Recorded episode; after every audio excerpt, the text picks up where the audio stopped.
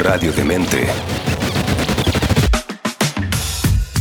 Daniela Ramírez. Es la única autorizada para cerrar los ojos en la sala de cine o en su hogar cuando ve una película. Cuando lo hace, Está descubriendo y disfrutando un Soundtrack de Mente. en radiodemente.cl.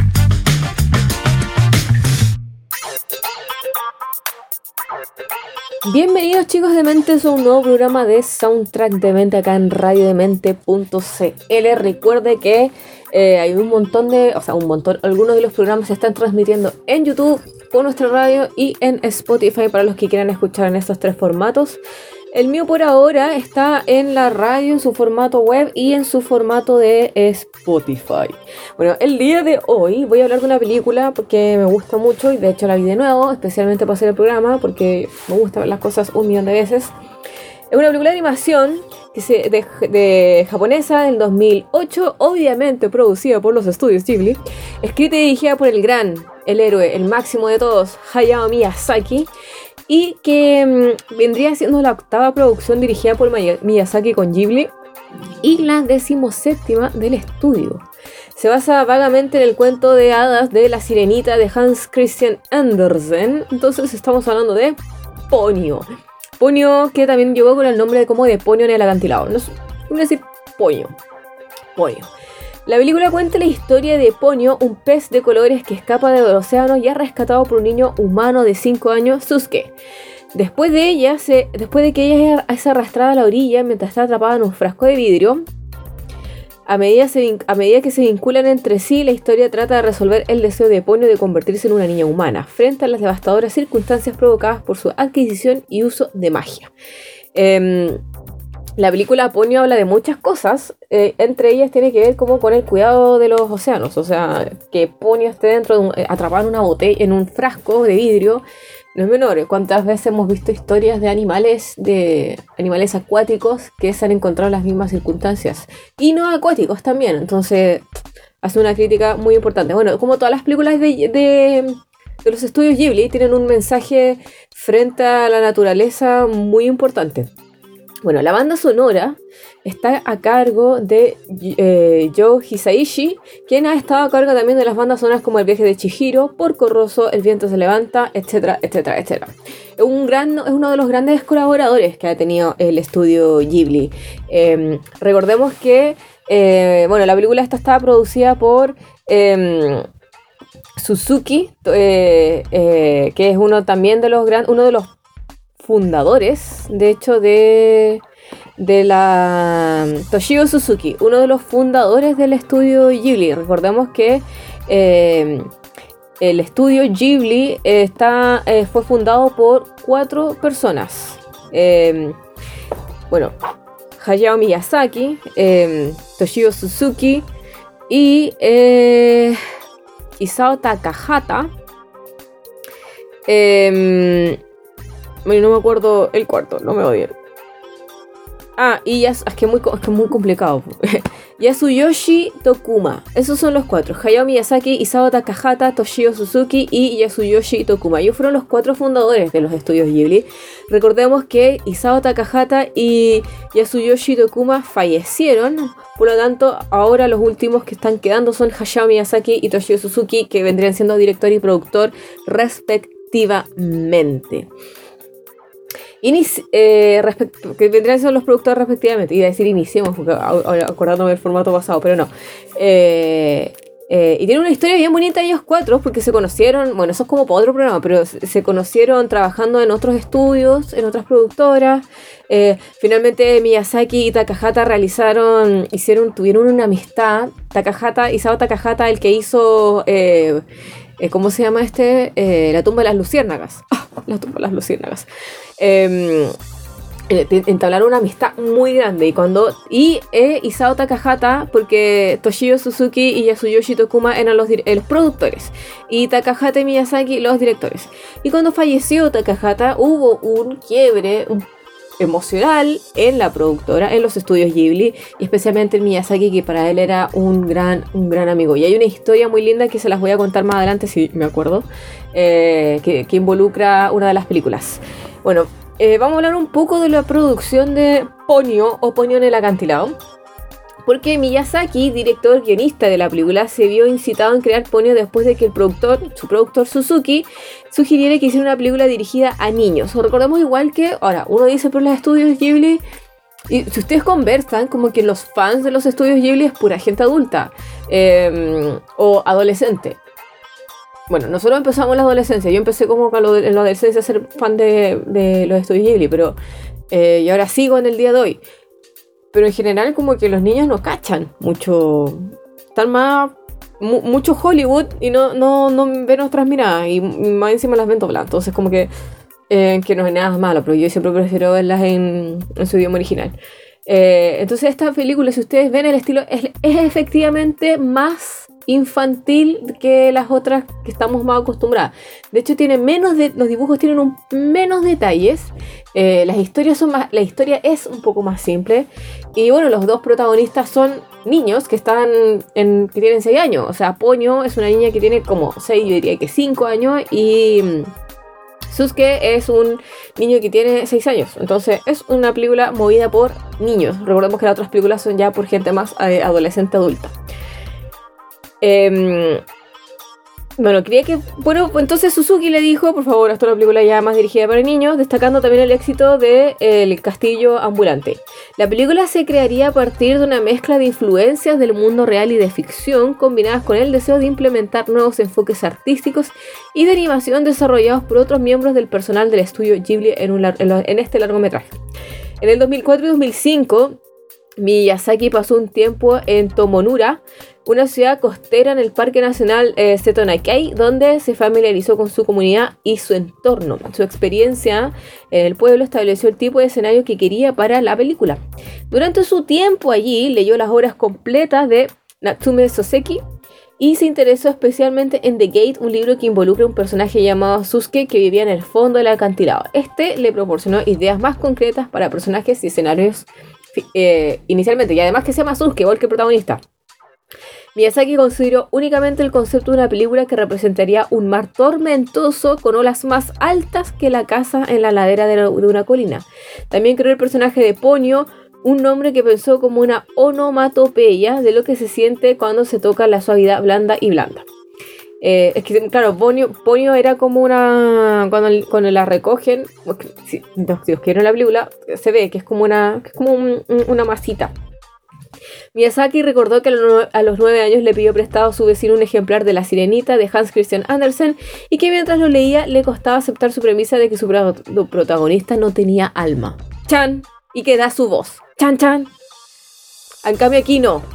Ponio, Ponio habla. No solo Ponio puede hablar, como que eh, tiene poderes, es maravillosa Ponio.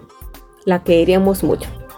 Bueno, y en términos de su soundtrack, em, el tema que se escucha, que podemos escuchar un poco en, en eh, que se llama, perdonen mi japonés, pero se llama como Hake no Ue no Poño, que fue lanzado antes de la película el 5 de diciembre del 2007, está interpretado por Fuyoka Fujimaki, un dúo que está eh, formado por Takaaki Fujioka y Naoya Fujimaki, conocidos por su banda Underground eh, Mary Chance de la década del 60 y Nozomi Onashi de 8 años, que es la niña que interpreta el canto, el tema que escuchan en los créditos.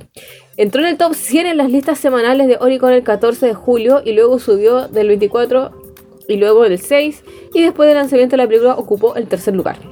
Miren.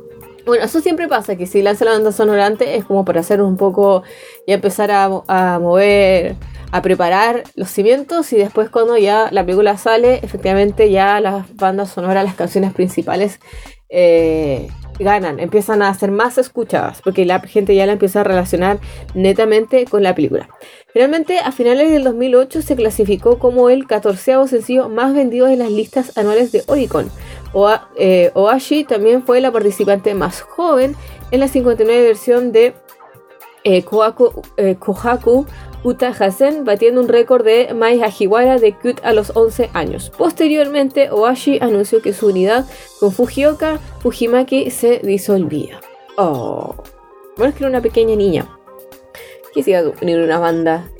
Una versión pop traducida al inglés del tema fue grabada por Frankie Jonas y Noah Cyrus. Eh, las voces de Suski y en el doblaje norteamericano. Bueno, Frankie Jonas es el hermano pequeño de los tres, de los Jonas Brothers, de los, de los tres. Y Noah Cyrus también, pues hermana chica de Miley Cyrus. Y hicieron las voces de Suske y Ponyo en el doblaje norteamericano para relacionarse con el estreno inglés de la película. Igual em, en, Hollywood se preocupa mucho de que las voces, bueno, eso ya es, eh, sea, sea gente como conocida dentro del medio. Bueno, y además de que, em, bueno, estos dos chiquillos están rodeados de gente de música y que saben actuar, entonces como que no les es eh, muy distinto eh, no sé, hacer voces, como por ejemplo en mi vecino Totoro, Dakota Fanning y el Fanning hicieron las eh, hermanas de mi vecino Totoro, las chiquillas. Ellas hicieron las voces en inglés. Bueno, la banda sonora de Ponyo fue compuesta por eh, por Joe Isaishi, colaborador habitual de Miyazaki y de los estudios Ghibli. El álbum de partituras, publicado en disco compacto en Japón por Tokuma Japan Communications, en Corea del Sur por Pony Canyon Korea y en toda Europa por el sello alemán Colosseum, recibe una gran cantidad de prensa en Occidente, incluidas críticas positivas de varios críticos veteranos de música cinematográfica. Es súper importante igual lo que pasa con, eh, con Ponyo eh, o sea, y con las, o con las bandas sonoras, em, si ustedes se han dado cuenta, igual eh, la industria de animación japonesa eh, tienen una espalda de bandas sonoras súper poderosa. Cada serie de televisión tienen sus propios compositores. O sea, yo me acuerdo que, por ejemplo, saliéndonos un poco de poño y hablando ya así como a, grandes rasgos sobre el anime, por ejemplo, me acuerdo cuando chica, eh, mi hermano me, me, descargó la banda sonora de eh, Sakura Car Captor. Y si usted, uno la escucha, es muy bonita, es muy bonita. Eh, y es original, o sea, todas las canciones, todas las bandas sonoras incidentales de la, de la serie de televisión japonesa, de las animaciones japonesas, son, son, son originales. Tienen muy buenos temas. Em, bueno, todos lo sabemos, especialmente los fans de la radio, que aquí igual hay varios de esos temas que hemos puesto, los que están dando vueltas por ahí. Eh, pero a lo que voy yo es que ellos tienen compositores. Sí, tienen gente que se encarga de componer la banda sonora de un tema específico, o sea, de una serie en específico, de una película específica. Por ejemplo, en los estudios Ghibli, parte importante de sus películas es la banda sonora.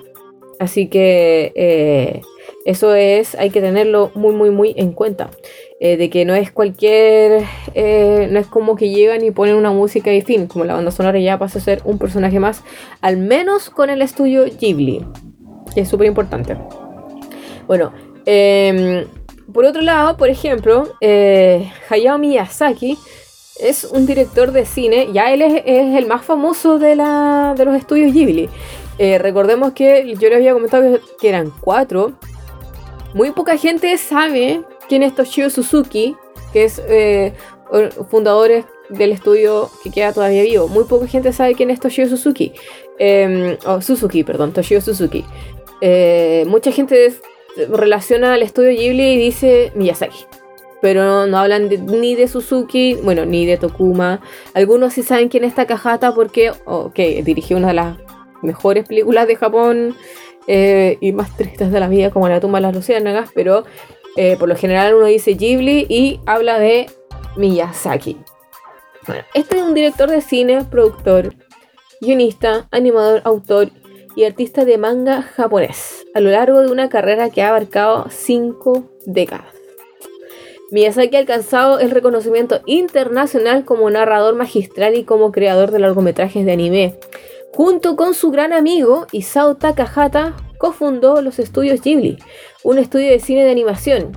Miyazaki ha, sido descrito como una combinación de elementos, y esto lo dicen los críticos, que es una mezcla entre Walt Disney, Steven Spielberg y Orson Welles.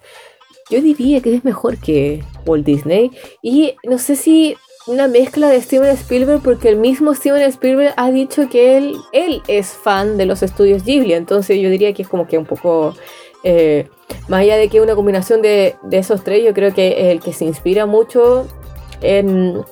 Eh, ¿Cómo se llama?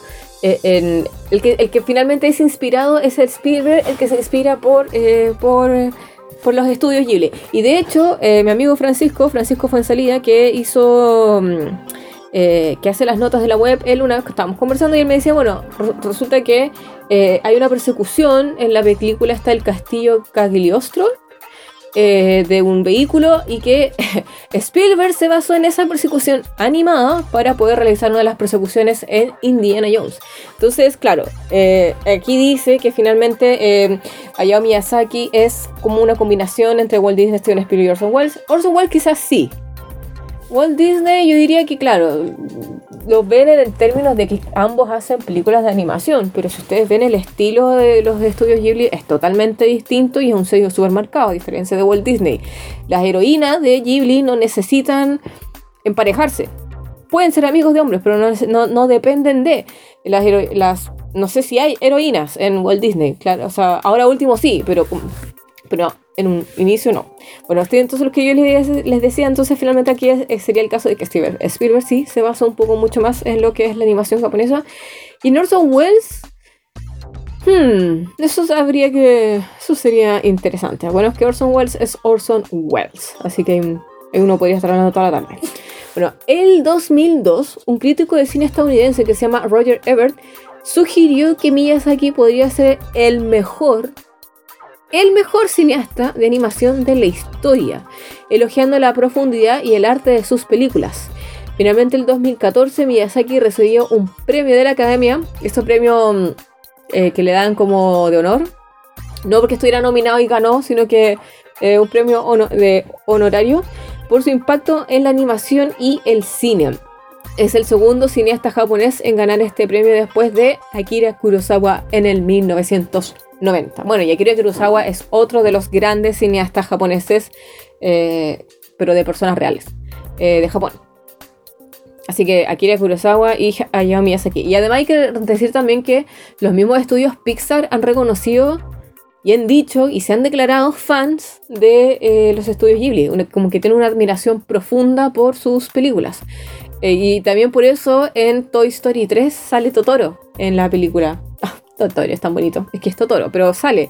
Y para ellos es súper importante. Y ellos dicen, nosotros, para nosotros los estudios Ghibli es como que, oh por Dios, los estudios Ghibli. Entonces, eh, eh, eh, como que los, los admiran y quisieron hacerle este homenaje. Es que, en verdad, es como que, obvio, los estudios Ghibli. Bueno, Hayao Miyazaki, como les había dicho, es considerado uno de los mejores directores de animación de Japón. Eh, yo diría que por todos, porque ojo, dice de animación, las entretenidas tramas, los cautivadores personajes y la asombrosa animación de sus películas le han valido el reconocimiento internacional de la crítica, así como el reconocimiento público dentro del mismo Japón. Ahora dice, el compromiso de The Walt Disney Company de presentar las películas al resto del mundo permitiría que más personas aprecien sus obras de alta calidad que ha ofrecido al público que va al cine. Ahora, es cierto, Walt Disney se, eh, se ha encargado de distribuir las películas de los estudios Ghibli, por eso de repente... A mí igual me molesta esto un poco, me carga que voy a poner así como el viaje de Shihiro y aparece así como Estudios Disney presenta y es como sale para allá. Tú solo firmaste un papel para poner la película. O sea, igual es, sí, hiciste harto trabajo, pero como que siento yo que los estudios dan la impresión de que sí, nosotros trabajamos en esto y es como mm, solo te encargaste de distribuirlo. Me molesta un poco eso, pero opinión personal. Em, en cambio, si uno ve la película y así como original sin, sin, logo de Disney, es como, sí, vamos, Ghibli Studios. Porque igual si ustedes ven el, el logo de Ghibli es más piola en sentido del, del de Disney, que es como una cuestión así ya serpentina la cuestión. Bueno, finalmente lo que yo les quería decir es que eh, este contrato, em, la otra vez hace mucho tiempo le vi un documental donde hablaban de que los estudios Ghibli o a Miyazaki en general les costó mucho aceptar que eh, se distribuyeran las películas porque muchas veces estas eran, bueno, fueron de hecho intervenidas. Eh, lo que pasó mucho con lo que hacía eh, eh, eh, Disney era que recibía la película, pero les decía así como, ay, es que yo no sé si al público infantil de este país le va a gustar no sé qué cosa, así que mejor eh, esta escena la vamos a eliminar, ¿cachai? Ah, es que yo no sé si este diálogo está bien, entonces eh, no lo vamos a hacer. Y como que eso empezó a generar problemas con los estudios Ghibli porque era básicamente así como, compadre, o usted distribuye la película así callado o no la distribuye. Yo no, no vamos a aguantar que usted le esté haciendo modificaciones porque ustedes creen que el público es black, ¿cachai? Eh, y bueno, es, igual como que esto- yo digo así como ah, psiquiatros, pero en verdad no es solo a mí, a Saki le ha pasado. O sea, me acuerdo que eh, Paul McCartney con los Beatles dijo lo mismo una vez en una entrevista con James Corden. Él dijo, ¿sabes que nosotros estamos grabando esta canción así como She Loves You, Yeah, Yeah, Yeah? Y como que las compañías disqueras gringas dijeron así como, no, ¿sabes que cambia la letra porque al público no le va a gustar y tienes que poner She Loves You, Yes, Yes, Yes? Y él así como, y que se miraron como con Harrison, em, con Lennon, eh, se miraron los cuatro y fue como, al diablo, no vamos a cambiar la letra porque tú crees que el público, como que yo creo que eh, subestiman mucho a su audiencia igual los gringos y por eso siempre quieren cambiar. Bueno, la cosa es que los Beatles dijeron no vamos a cambiar la letra y no la cambiaron y la- el tema igual fue un éxito.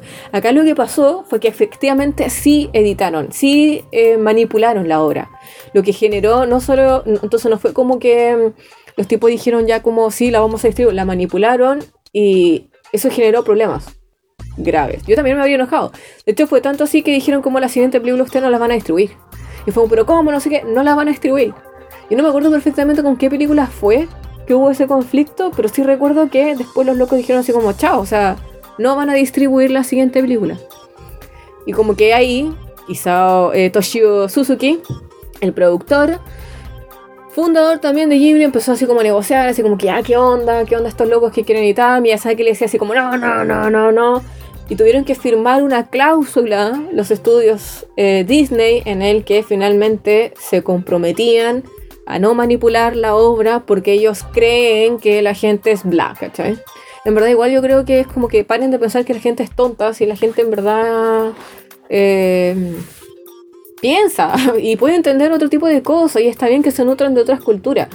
Eh, y además como que si tu trabajo, si tú manipulas la obra, y es algo que le, les pasa a muchos estudios Ghibli, si manipulan su obra le estáis quitando algo súper importante de lo que es lo que ellos quieren contar. Si quitas escenas es como, ¿cachai? Como el negocio no se trata de esto.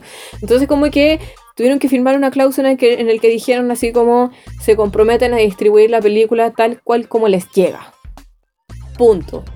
No tienen derecho a hacerle ningún corte, ni cambiar el diálogo, nada. Esto es, usted trabaje. Si no le gusta, nos buscamos otra distribuidora, porque estoy segura que deben haber como 8000 distribuidores detrás de Disney como diciendo, yo te distribuyo la película.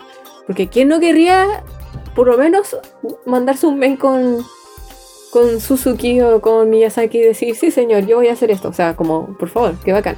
Y eso, Disney la han barrado varias veces y generó conflicto, pero entonces si ustedes ven películas de Disney, o sea, perdón, películas de los estudios Ghibli, ojo, porque em, como no, me acuerdo cuál película, me gustaría recordarlo, pero hubo una que fue modificada y Miyazaki dijo, ardió, ardió Troya ahí. Pero se mantuvieron firmes y lograron que dejaran de ser unos idiotas. Boo Disney, boo. Bueno, otra cosa, ¿eh? una de las cosas que a mí me gusta mucho de Miyazaki es que él ha dicho que eh, que para él un director de animación, un director que se encarga de hacer películas de eh, animadas con monitos, eh, es un ser humano que tiene que saber dibujar, tiene que saber animar. Dijo, y eso es como la esencia también para poder eh, tener una. para poder generar buenas obras. Porque él dijo, directores que llegan así como, bueno, soy director y voy a hacer una película de animación y voy a contratar a todo el mundo para que todo el mundo me haga la cuestión. Y es como, ok, tú solo diri- dirigiste, pero no entiendes el concepto que hay detrás. Y una de las cosas que dice Ghibli es que tienes que saber, si no, en verdad, como que estáis purando jugo. Y me gusta que sea así. Eso lo dijo en un libro y como que lo encontré maravilloso que lo dijera porque es verdad. Es muy importante que quien se meta y pasa no solo con la animación, pasa con género. Hay muchos directores que cambian de género y no tienen idea y hacen puras podrios. Pero cosas. Es que Miyazaki es Miyazaki. Aquí estamos con cosas. Lo queremos mucho. Bueno. Por ejemplo, ¿por qué una de las cosas importantes de los que yo le acabo de decir? Porque Miyazaki dibujó la mayor parte de las imágenes del mar y las olas.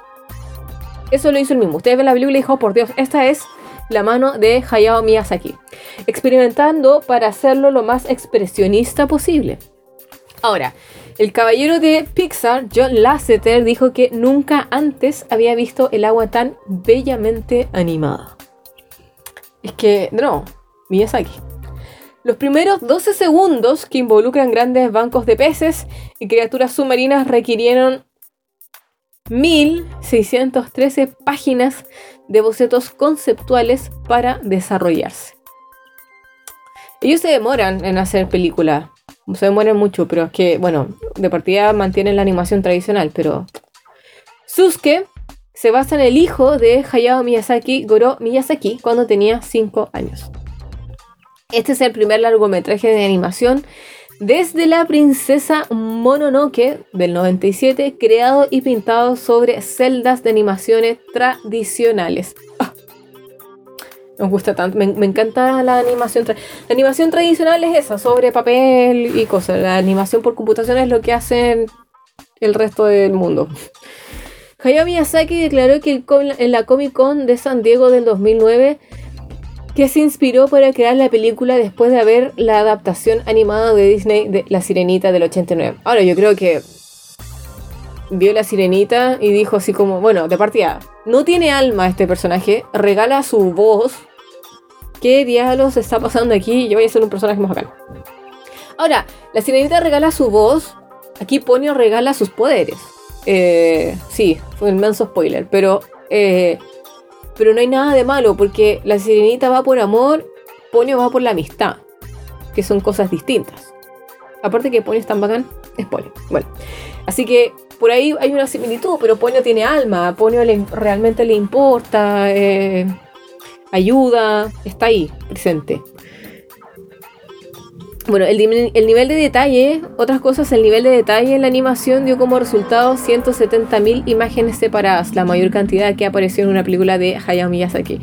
Es que tiene mucho... Em, yo le había dicho que me había, les había comentado en un principio que la película era menos detallada en comparación a las otras, en términos de, de me refería en términos de una película para, más para niños. Eh, los personajes tienen un dibujo más, entre comillas, simple. Pero el detalle del mar es el detalle del mar. Y claro, y, es un tsunami. Entonces, como que no es como que llegar y dejar que la bolita se mueva de un lado de izquierda, de izquierda a derecha. O sea, acá hay un trabajo. El mar se ve imponente en la película.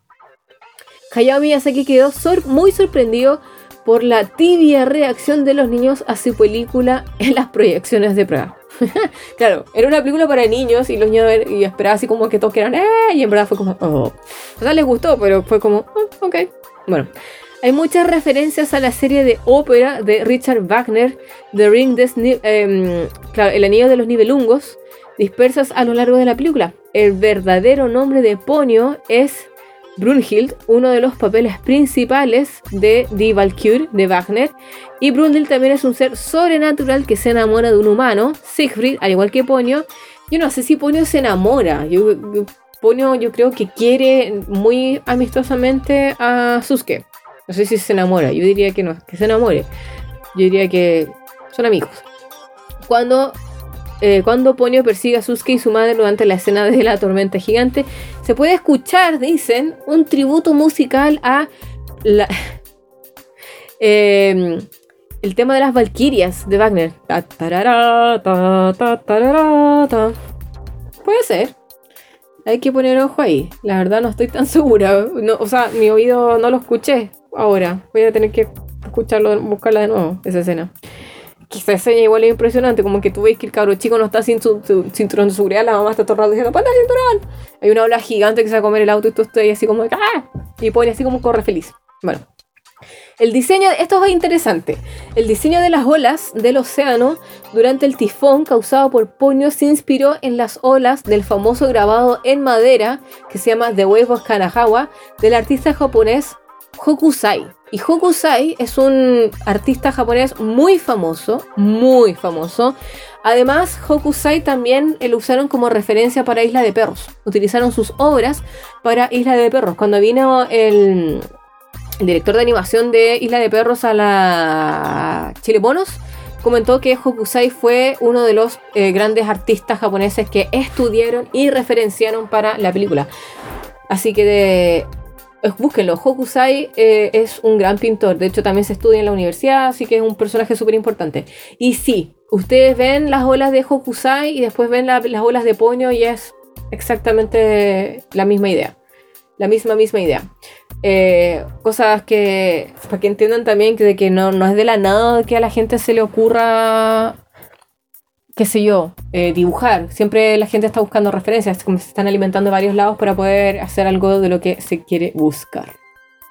Y para finalizar, antes que se me olvide, eh, les iba a decir cómo se conocieron eh, Toshio Suzuki y Hayao... No, perdón, perdón, perdón, Isao Takahata y Hayao Miyazaki. Ellos trabajaban en una productora de animación y, y esto lo cuenta Miyazaki en el funeral de Takahata. Y eh, ese, ese video está en YouTube subtitulado. Y es muy triste porque se ve a un Miyazaki muy, muy triste, leyendo un discurso, o diciendo un discurso muy- con, un nudo, con un nudo una garganta muy notorio. Y uno está así como, por Dios, Miyazaki está muy triste. Hablando sobre el funeral Hablando sobre este personaje que era su gran amigo, Takahata. Y una de las cosas que dicen es que se conocieron en una productora. Ambos eh, estaban ahí, eran animadores. Y en un día de lluvia, y ojo con esto, en un día de lluvia, él estaba en un paradero. No me acuerdo muy bien la historia, pero en un día de lluvia él estaba en un paradero. Y en ese paradero, eh, él estaba esperando el bus. Y que llega Isao Takahata y entablan una conversación. Y como que se dan cuenta que se llevan súper bien. Y como que nace la amistad en ese paradero con lluvia. Y él dice así, y él habla de, esta, de este momento en el que conversan sobre... Porque Isao eh, Takahata básicamente lo que le dijo, Takahata estaba en un nivel superior eh, que Miyazaki en la productora y en términos eh, profesionales. Eh, y como que le da muchos consejos y como que conversan y se hacen amigos. Y él habla mucho sobre la importancia de ese día de lluvia en ese paradero esperando el bus cuando llega Isao Takahata y conversan y después se van. Y uno ve esa escena y uno dice, qué importante. Y él enfatiza mucho el paradero, la lluvia, el bus. ¿Y cuál es una de las escenas más icónicas de los estudios Ghibli? Es Totoro con las chiquillas en un paradero bajo la lluvia esperando el bus. Entonces como que esa escena que él refería se refiere en el funeral y habla con tanta pena de este nacimiento de esta amistad que finalmente se transformó en el nacimiento de, esta- de este estudio. Eh, generó también una de las, eh, yo diría que eh, Mi vecino Totoro es una de las películas más importantes de los estudios, de los estudios Ghibli, quizás la más famosa. Y esa escena de los personajes bajo la lluvia en un paradero esperando el bus, conversando o mirándose así como de reojo, conociéndose recién, porque eso pasa, se están conociendo recién ahí en, eh, Totoro, en, ese paradero. Pasó con eh, Miyazaki y, y Takahata. Y cuando él, cuando, cuando yo- él contaba esa historia, yo me imaginaba todo el rato esta escena de mi vecino Totoro y me hace mucho sentido una de las películas más importantes, una de las escenas más importantes, el nacimiento de la amistad, el nacimiento de un gran, gran, gran estudio. Y bueno, espero que les haya gustado el programa del día de hoy. Espero que vean Ponyo, porque está en Netflix. Em, recordemos que Netflix subió muchas películas de los estudios Ghibli para que por favor se una, son bonitas las películas, ojalá veanlas en su idioma original. Una porque uno aprende palabras, uno siempre está aprendiendo palabras, el cerebro siempre está dispuesto a. Así que eso.